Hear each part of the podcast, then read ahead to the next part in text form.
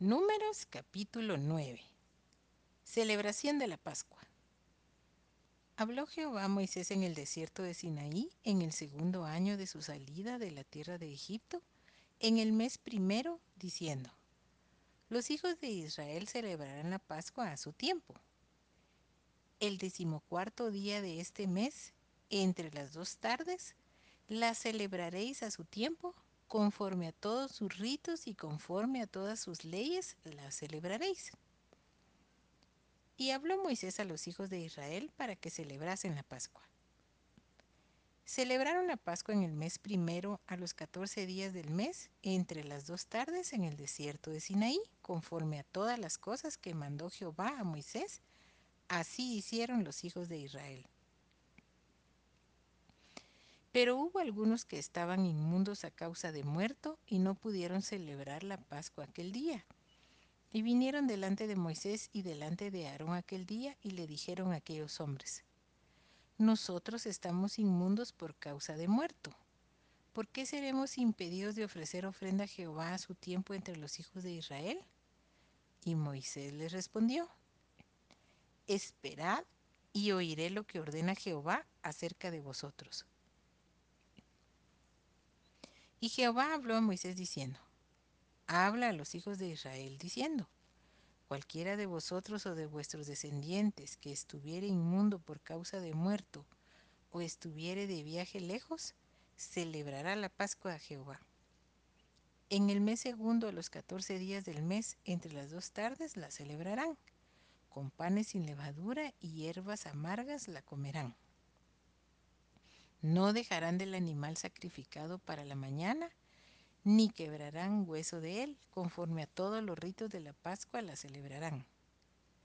Mas el que estuviere limpio y no estuviere de viaje, si dejare de celebrar la Pascua, la tal persona será cortada de entre su pueblo, por cuanto no ofreció a su tiempo la ofrenda de Jehová, el tal hombre llevará su pecado. Y si morare con vosotros extranjero y celebrare la Pascua a Jehová, conforme al rito de la Pascua y conforme a sus leyes, la celebrará. Un mismo rito tendréis, tanto el extranjero como el natural de la tierra. La nube sobre el tabernáculo. El día que el tabernáculo fue erigido, la nube cubrió el tabernáculo sobre la tienda del testimonio y a la tarde había sobre el tabernáculo como una apariencia de fuego hasta la mañana. Así era continuamente. La nube lo cubría de día y de noche la apariencia de fuego. Cuando se alzaba la nube del tabernáculo, los hijos de Israel partían, y en el lugar donde la nube paraba, allí acampaban los hijos de Israel. Al mandato de Jehová los hijos de Israel partían y al mandato de Jehová acampaban. Todos los días que la nube estaba sobre el tabernáculo, permanecían acampados.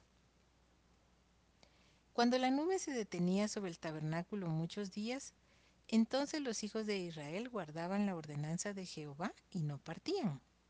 Y cuando la nube estaba sobre el tabernáculo pocos días, al mandato de Jehová acampaban y al mandato de Jehová partían. Y cuando la nube se detenía desde la tarde hasta la mañana, o cuando a la mañana la nube se levantaba, ellos partían. O si había estado un día y a la noche la nube se levantaba, entonces partían. O si dos días o un mes o un año mientras la nube se detenía sobre el tabernáculo permaneciendo sobre él, los hijos de Israel seguían acampados y no se movían mas cuando ella se alzaba, ellos partían. Al mandato de Jehová acampaban y al mandato de Jehová partían, guardando la ordenanza de Jehová como Jehová lo había dicho por medio de Moisés.